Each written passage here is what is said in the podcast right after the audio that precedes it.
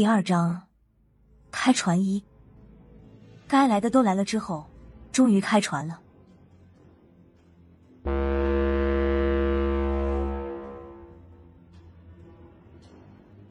这时天已经黑透了，天空有些阴沉，看不见月亮，海面上黑漆漆的，这么看着还真有一种瘆人的感觉。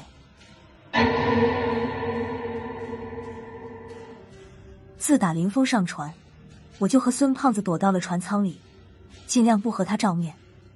船开了一会儿，躺在沙发上的孙胖子突然说道：“喇子，你过来看看，财鼠这是怎么了？”我转头看去，财鼠本来还好好的，正在孙胖子的身上窜来窜去，可就在刚才，突然毫无征兆的缩成了一团，在孙胖子肚皮上瑟瑟发抖。小东西，这是怎么了？竟然成了这副德行！我看着还在发抖的财鼠说道：“大圣，你老婆是不是晕船了？那什么，耗子也能晕船吗？不像是晕船。”孙胖子将财鼠放在手中，仔细看了一眼，继续说道：“不是我说，他就是抖得厉害，好像是被什么东西吓着了。”就在这时，听见甲板上熊万义在喊：“求误了！”好大的雾！你去找船长，让他小心点开船。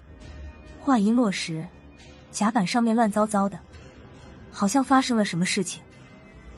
孙胖子哄着手里的财鼠，抬头向外面看了一眼，回头对我说道：“拉子，外面起雾了，不是我说，海面起雾不吉利啊。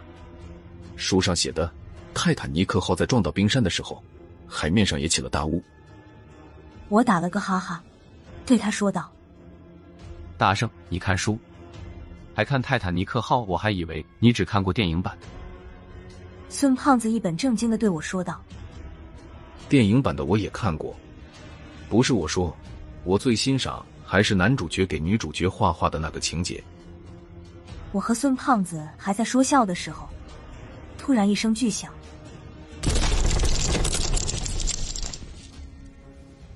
好像是船撞到了什么东西，船身一阵剧烈的晃动。我和孙胖子抓住了固定在船舱的桌椅，才没有摔倒。孙胖子的脸色变了，结结巴巴的说道：“不，不会吧？我就是说说，不用这么认真吧？”我一把拉起了孙胖子，将他推出了船舱。别傻愣着了，出去看看。我和孙胖子赶到甲板上的时候，雾气浓的可怕，不过还能看见甲板上已经站满了人，静悄悄的，没有人发出一点声音，几乎所有人都盯向我们身后的地方。回头朝他们的目光看去，吓了我一跳，就看见浓雾中，一艘古老的木质大船正和我们的混装客船擦肩而过。这艘木船巨大无比，一共有三层。能隐约看见最上面还飘着风帆，和它比起来，我们这艘船就像一块小舢板一样。我以前别说看了，听都没有听说过还有这样巨大的木质帆船。刚才我们的船就是和它撞了一下，发动机已经停了，还硬生生的被这个大家伙挤出了航道。周围这些调查员都阴沉着脸盯着这艘大船，大部分人已经将手枪掏了出来，好像在防备什么。在雾气中，隐隐约约能看见大木船甲板上有人影晃动，而且人数还不少。他们好像也在注视着我们，只是我感觉不到这些人还有生气。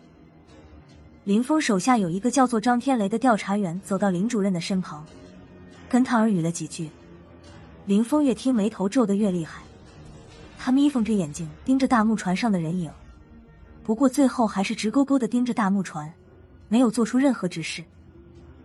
又过了两三分钟，我们两艘船才算完全错开，眼睁睁的看着这艘大木船消失在大雾里。说来也怪，这艘船没了踪迹之后，海面上突然刮起了一阵风，将刚才这场连天的大雾吹得干干净净。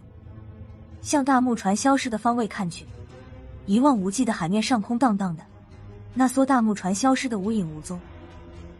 我们这艘船的船长和几个船员已经吓懵了。刚才吓得不敢出声，现在那艘大木船彻底看不见了，船上的大副才歇斯底里的喊出来：“鬼船来收火呢！鬼船来收火呢！大家都要死了，一起死吧！”熊万一站在大副的旁边，见他癫狂的样子，二话不说一巴掌打在他的脸上。这个耳光打得狠了点，两行鼻血瞬间就流了出来。不过这巴掌也打出了效果，大副不再胡说八道。只是愣愣的看着熊万亿，熊万亿还不算完，他盯着大副说道：“什么鬼船收魂？你都知道什么？”大副想起来那件事情，还是显得十分惶恐。船长实在看不下去了，替大副讲了附近海域几百年来的传说。相传这片海域中漂流着一艘鬼船，据说这艘船是郑和下西洋时使用的宝船。在郑和第六次从西洋归来的时候，遇到了风暴，有一艘宝船的底舱进水，上面的船员还没来得及撤走，就随着宝船一起沉没到了海里。不过从那天之后，几乎每隔二十年左右，就会有人在这片海域看见一艘巨大的木质帆船。传说只要这艘船一现身，凡是亲眼看见这艘船的人，魂魄都会被船上的恶鬼收走。船长说完。一个船员指着海面上的一点亮光喊道：“回来了，鬼船回来了。”顺着他手指的方向看去，远处的海面上还真有一个亮点，亮点越来越近，我看得清楚，还真的是艘船，不过是钢铁制的现代轮船。等船近了，才看见这艘船比我们的船要大得多，但还是没有刚才见到的鬼船一半大。甲板上站着的都是熟人，高亮、郝文明、邱不老和萧和尚等人。